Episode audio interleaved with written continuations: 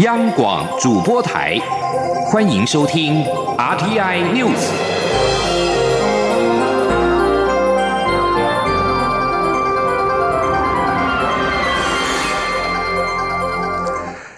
各位好，欢迎收听这节央广主播台提供给您的 RTI News，我是陈子华。瑞典卡罗琳学院的诺贝尔生理学或医学委员会在瑞典当地时间今天上午的十一点三十分，也就是台湾时间今天的五点三十分，公布了二零一九年生意奖的得主。而今年的得奖人为美国约翰霍普金斯大学的塞孟扎，以及英国牛津大学的。雷克里夫和美国哈佛大学的凯林，而根据诺贝尔奖的脸书指出，尽管人类已经知道氧气的重要性已经好几个世纪，但是细胞如何适应氧气量的变化，长期以来一直是一个谜。而在今年生医奖，便是为了表彰雷克里夫等人研究细胞如何感知和适应氧气的供应。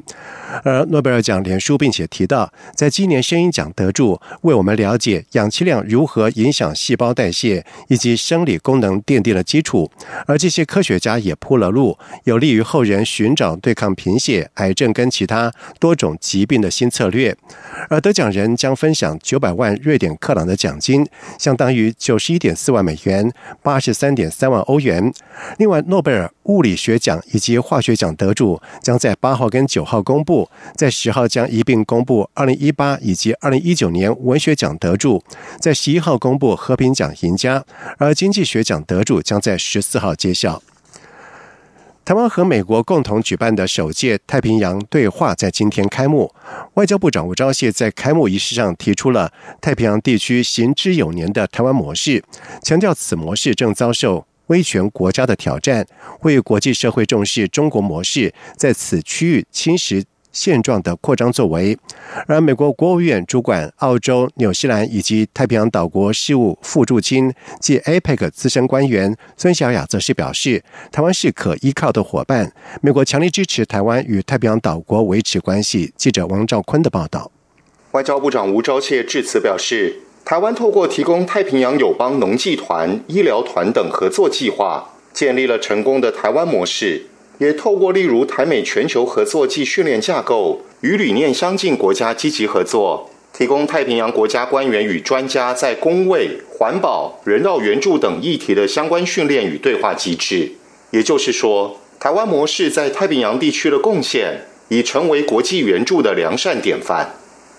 吴钊燮指出，太平洋地区行之有年的国际援助合作模式，如今遭受威权国家的挑战。例如，中国以利诱方式抢夺台湾友邦所罗门群岛与吉里巴斯。台湾模式如果渐被中国模式取代，区域内恐将充斥贪腐、欺诈及债务陷阱。吴钊燮并以中国在南海扩张势力为例，呼吁国际社会别让太平洋成为另外一个南海。他说。responsible stakeholders in the region to realize the value of Taiwan's presence in the Pacific and push back strongly against China's efforts to erode that presence. 美国国务院官员孙小雅表示，美国对印太地区的立场清楚明确，就是自由与开放，并与区域内共享价值的国家加强关系，一起促进经济发展、良善治理及区域安全。美国希望太平洋的伙伴们能从发展中获益，不应变成一种无法支撑的债务。孙小雅指出，台湾拥有惊人的能力，可为伙伴及国际社会做出更多贡献。他说：“Taiwan is a reliable partner and a responsible stakeholder.” That is why we firmly support Taiwan's relationships with Pacific Island nations. We have a shared vision for the region, one that includes rule of law, prosperity, and security for all. 马绍尔驻台大使艾瑞琼在致辞中说明该国与美国从二战以来的关系，强调马绍尔群岛是美国的强力盟友及紧密朋友，该国也将台湾视为朋友，是自由开放印太区域的可依赖伙伴。 中央广播电台记者王兆坤台北采访报道。同时，吴钊燮今天在立法院受访的时候表示，美方对于吉里巴斯以及所罗门群岛对中国夺走的反应非常强烈，也促成他们认为太平洋岛国对话必须尽快的进行，而且开幕式要公开进行的主要原因。而所罗门群岛跟吉里巴斯在九月底接连和台湾断交，国安会在日前指出，中国为介入台湾二零二零的选举，在年底前可能再断台湾一到两个邦交国。对此，吴钊燮在今天表示，这个可能性当然存在，外交部积极处理外交上的争后，也积极捍卫每个邦交国的关系。南方澳跨港大桥坍塌断裂事件之后，交通部盘点出全台湾有一百二十三座的桥梁状况危急。行政院长苏贞昌在今天表示，这一百二十三座的围桥应该进行修缮，行政院将支持围桥的修缮的经费。若有需要进一步改善的地方，中央也会补助。记者王维婷的报道。行政院长苏贞昌七号下午到宜兰南方澳跨港大桥坍塌现场视察，了解之后的复原工作。苏贞昌表示，交通部盘点台湾还有一百二十三座围桥，他要求立即针对这些围桥进行修缮。苏奎表示，如果有需要改善之处，中央会支持所需经费。有一共有一百二十三座桥梁，这些桥梁都已经危急的高风险桥梁，既然已经检查出来，那地方因为。财务困难，那没有办法来维修改善，已经不能再说因为财务的问题，相关经费由中央来给地方大力帮忙。针对特殊结构的桥梁，苏贞昌表示，目前还有四十五座这样的桥梁，但是在断桥事件后，应该专案检验，包括载重、限重、限速等条件，行政院都会支持地方政府改善高风险桥梁。针对新桥重建工作，苏奎才是尽速拆除断桥，并以最快的速度发包新建，务必把对渔港的影响降至最低。苏贞昌也说。新建桥梁应该以功能实用为最主要的考量。苏奎也责成政务委员吴泽成负责督导管理重建工作的相关协调工作。苏贞昌感谢各单位在事件发生后通力合作，以最快的速度抢救复原和重建。他也感谢渔民船东和渔会的谅解，让事件圆满解决。中央广播电台记者王威婷采访报道。而这起大桥坍塌事件造成有六名的外籍员工罹难，其中有三名来自于印尼，另外还有受伤者仍在医院医治。驻台北印尼经济贸易代表处在今天表示，将有一名受伤者的家属来台，目前正在赶办护照，也希望台湾政府能够协助处理后续的事宜。财政部在今天公布了最新的海关进出口贸易统计，由于国际贸易摩擦频传，国际原物料价格涨少跌多，再加上去年基期比较高，在今年九月出口再次的转为负成长，年减幅百分之四点六。不过台商回流效应持续，资本设备进口创下历年单月次高，全年有望再创新高。记者陈立信宏的报道。九月主要货品出口表现续呈现两极化，包括自通与视听产品、电子零组件受惠于台湾国内厂商的产能提升。旺季出货效益以及五 G 通讯等新兴应用分别年增百分之十八点五、百分之二点四，出口值都创下历年单月第三高。但像是矿塑化产品、基本金属及其制品，却都因为原物料走低以及需求疲软，呈现近两成的负成长。机械也因国外买气观望，减幅扩大至百分之十六。总观来说，九月出口受到国际贸易摩擦频传，国际原物料价格涨。涨少跌多，中秋连假以及台风天放假上班日减少，出口值降至两百八十一亿美元，较去年同期减幅达百分之四点六。财政部统计处处长蔡美娜说：“整个来讲，其实从今年六月份我们的出口停止连漆黑之后呢，六到九月这当中出口是正负交替，就是有时上有时下。”那我们不管是出口的货类呢，或是出口的地区，这个表现还是相当的分析的哈。这也显示我们当前的外销景气应该还是处于一个筑底的状态。至于在主要出口市场部分，对欧洲出口年减百分之十三最多，对中国以及香港减幅也达百分之五多。不过对美国出口已连三十六个月正成长，九月再增加百分之八多，创历年单月第三高。财政部也指出，台商回流效应持续发酵，资本设备进口创下历年单月次高，年增率百分之二十二，是九月进口的亮点，显示今年国内半导体厂持续精进制程，科技外商扩大对台湾的加码投资，今年全年资本设备进口有望再创新高。展望十月，财政部认为，由于去年机器人高，十月出口因人为负成长，减幅在百分之二至百分之三点五。以全年来看，要达到去年水准以南，今年出口负成长已成定局。中央广播电台记者陈玲信鸿报道。集会游行法是否禁止民众蒙面上街，引发了讨论。行政院苏贞昌在今天表示，能不能蒙面由各种情况来判断。虽然法律这样规范，但是政府没有这样做。台湾跟香港不一样，不能够拿来相比。记者王维婷的报道。有关集会游行法第十四条能不能蒙面上街抗议的规定，引发讨论。行政院长苏贞昌七号受访时表示，台湾的法令虽然这样规范，但是政府没有这样做。台湾跟香港不一样。苏奎说，台湾政府和人民都能遵守法令规范，不能跟香港比较。政府、人民之间也都能够遵守相关的规范，跟香港人民好不容易就只在争取一个普选的权利，都看到。是这个样，那不可以拿来相比较。另外一方面，你也看到，在这种游行诉求的过程中，从来没有看到台湾警察拿枪长枪，用实弹来对付人民。这也是今天台湾跟香港不一样的地方。针对台北市长柯文哲批评两岸关系是三十年来最烂，苏贞昌表示，三十年前还是反攻大陆的时代，对岸还有水鬼摸来摸去，现在台湾自由开放，两岸三通一年有超过一百万人来往，一样不一样，一看就知道。苏贞昌也表示，中国的一国两制方案要并吞台湾，台湾人要有警觉。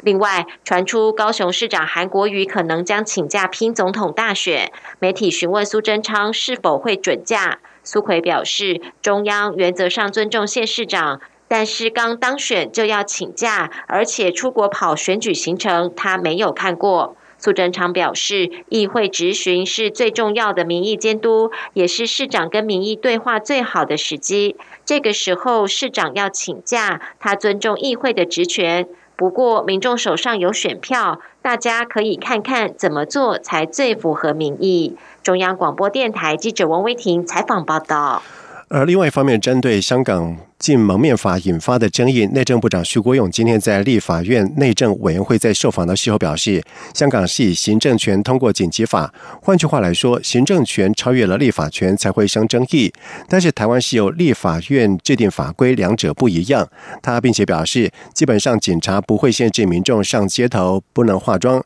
因为集会游行有时候有表演，还是会有化妆的情况，所以看个案、看状况来处理，除非有重大的暴力之余的事件。才会限制。而香港禁蒙面法在实施两天之后，当局在今天是首次依法起诉了两人。两名被告在早上出庭，但是法官把案件延到了十一月十八号，在观塘裁判法院聆讯。两人各以港币三百元以及一千元交保外出，期间不得离港，并且要遵守宵禁令。另外，有网民号召在今天下午三点到全港十八区的多个商场聚集，以对。禁止蒙面规例表达不满，在太古、元朗、将军澳、沙田跟青衣等多区的大型商场都有市民集会。而在香港政府在四号颁布禁蒙面法之后，导致了香港十四区在当天晚上爆发了抗议事件，并且导致严重的警民冲突，有大量车站遭到暴力破坏跟蓄意纵火，并且有列车怀疑被纵火，有车站职员被袭击受伤。而为了顾及乘客跟员工的安全，除了机场快线之外，港铁在五号的时候曾经停止列车服务，并且在六号重开部分的车站。而根据香港电台的报道指出港铁表示，在今天列车服务提早在下午的六点结束。同时，根据报道指出，九龙站市区的预办登机手续是全天的暂停，而香港站市区预办登机手续则是服务正常。以上新闻由陈子华编辑播报，这里是中央广播电台台湾之音。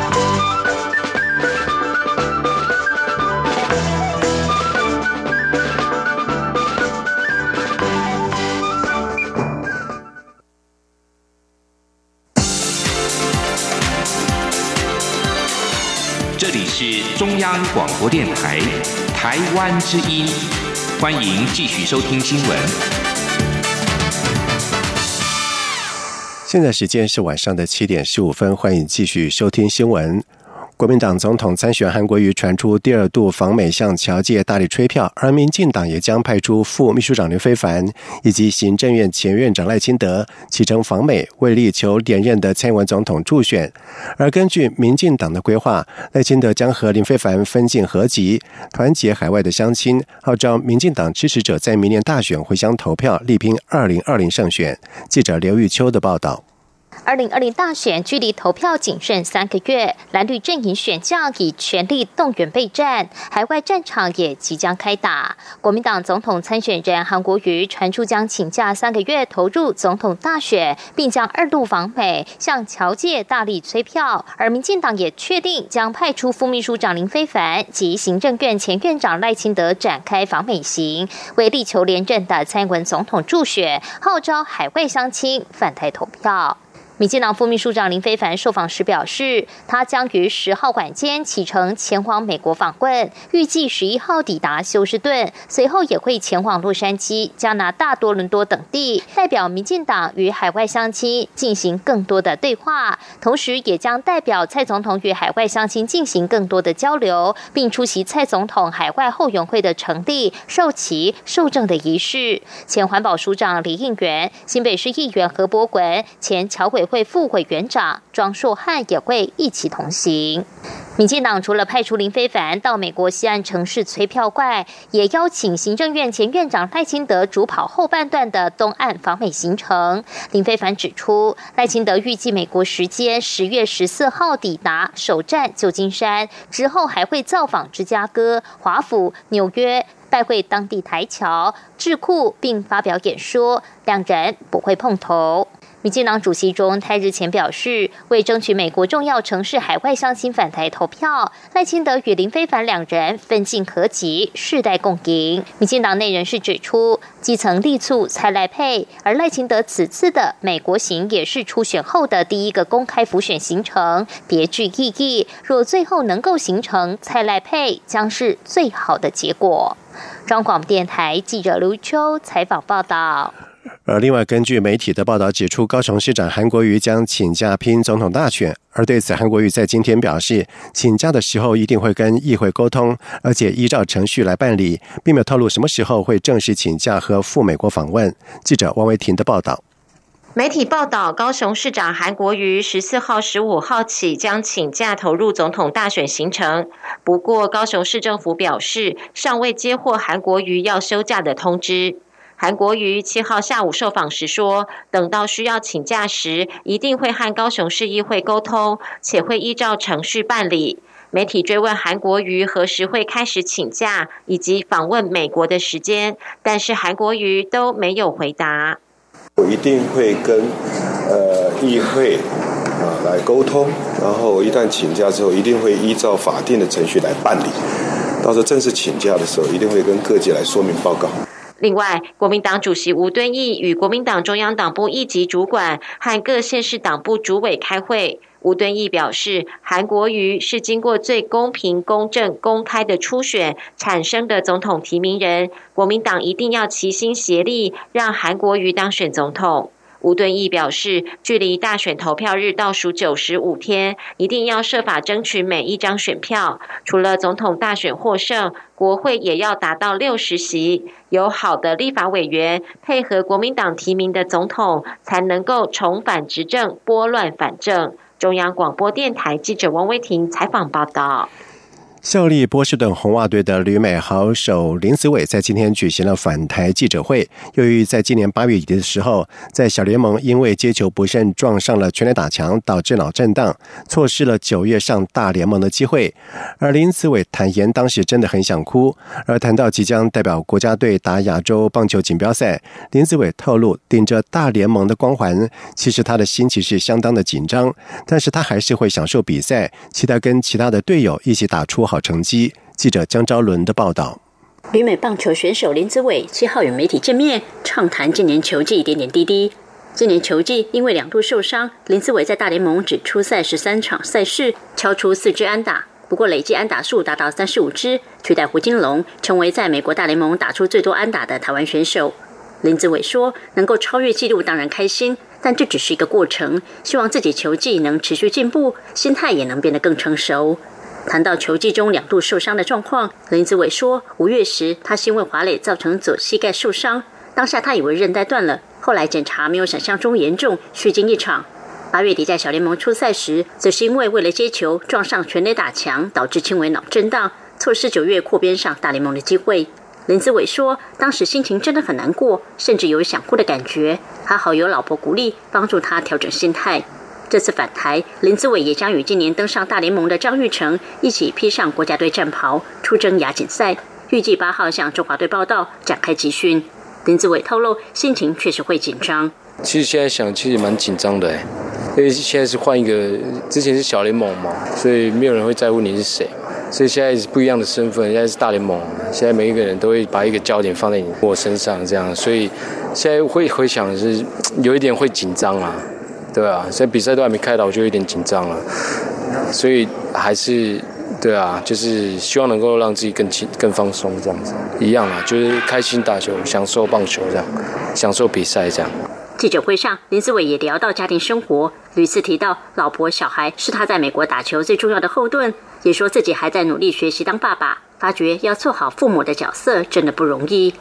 林志伟今年将持续与国泰金控合作，十一月、十二月会参与一系列基层棒球扎根活动以及粉丝见面会。展望明年，他说在球季中受伤真的很难调回来，因此明年最大的目标就是希望身体健康就好。而明年林子伟也已经没有下放权，他希望能把压力转换成动力，拿出好的表现，不论球队要他守哪里都好，只要有机会上大联盟，他都愿意。中国电台记者张超伦台北采报道。在外电消息方面，越南跟中国在南海万安滩海域因为探勘石油对峙数月，越南法律政策与发展研究所举办了座谈会。与会学者建议越南将中国近期在万安滩海域所采取的威胁以及武力行为提交联合国安全理事会。中国从七月开始派遣了探勘船“海洋地质八号”等船只进入到万安滩探勘石油，而宣称依据联合国海洋法公约，万安滩位于越南两百海里专属的经济海域。域内出动相关船只阻挠，和中方船只发生对峙，越方并且多次向中方抗议。而议会代表驳斥中国对于南沙群岛拥有主权以及对湾滩附近海域拥有主权的言论。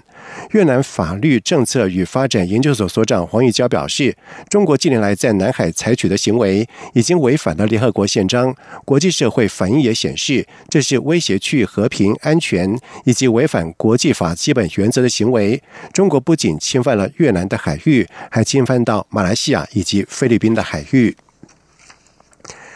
科索沃在六号国会大选之夜开票超过了九成，反对党自决党以及科索沃民主联盟得票率都领先执政党。科索沃民主党要将筹组联合政府。科索沃国会共有一百二十个席次。六号的提前改选是二零零八年科索沃宣布从塞尔维亚独立之后的第四次的国会选举。选举委员会表示，在已经开出超过九成的选票当中，自决党囊括了将近百分之二十六的选票居首，其次是科索沃民主联盟。科索沃选民受够了贪腐猖獗以及贫穷，用选票大力教训科索沃民主党。而现任政府领导人多是一九九零年代和塞尔维亚打独立战争时的战士。不过，由于没有任何的政党取得过半的选票，反对党必须结盟才能够确保从科索沃民主党的手中取得政权。而自民党跟科索沃民主联盟的意识形态虽然几无交集，但是他们已经表露结盟的意愿。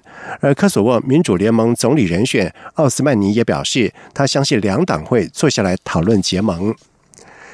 一场大规模抗议在伊拉克首都巴格达的一个区域引发了居民冲突，医疗和维安人员表示共有十三个人死亡，而军方在今天则是坦承过度动武。这是伊拉克在一号爆发抗议潮以来，安全部队首度承认不成比例的动武。抗议者先前就曾经指控部队直接朝人民发射实弹。而最新的冲突发生是在萨德市，当时共有数百人连夜聚集。外消息人士和医疗人员表示，这波彻夜冲突造成了十三人死亡。而伊拉克军方在今天早上发给记者的声明当中也表示，总理马蒂已经下令所有军队撤离萨达市，换上联邦警队。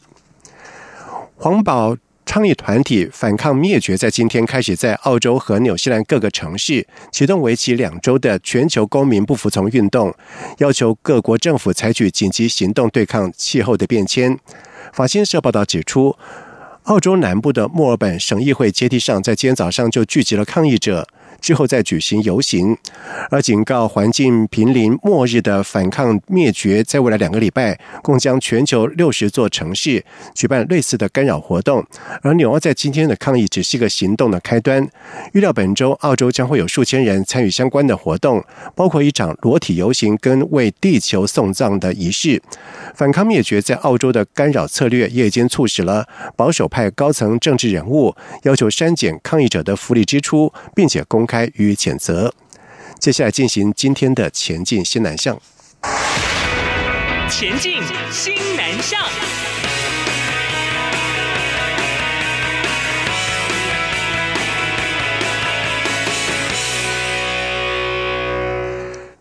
台湾观赏鱼博览会是水族界的年度的盛会，在今年进入了第十届，将在十七号到二十号的时候在高雄登场。而今年的业者推出了不少的新品种，其中全球首发的台湾之星斜鹦鹉，国际要价一尾上看新台币两万元；南宝基尼神仙鱼要价六万元，甚至也有要价一对是十六万元的黄色甲神仙鱼。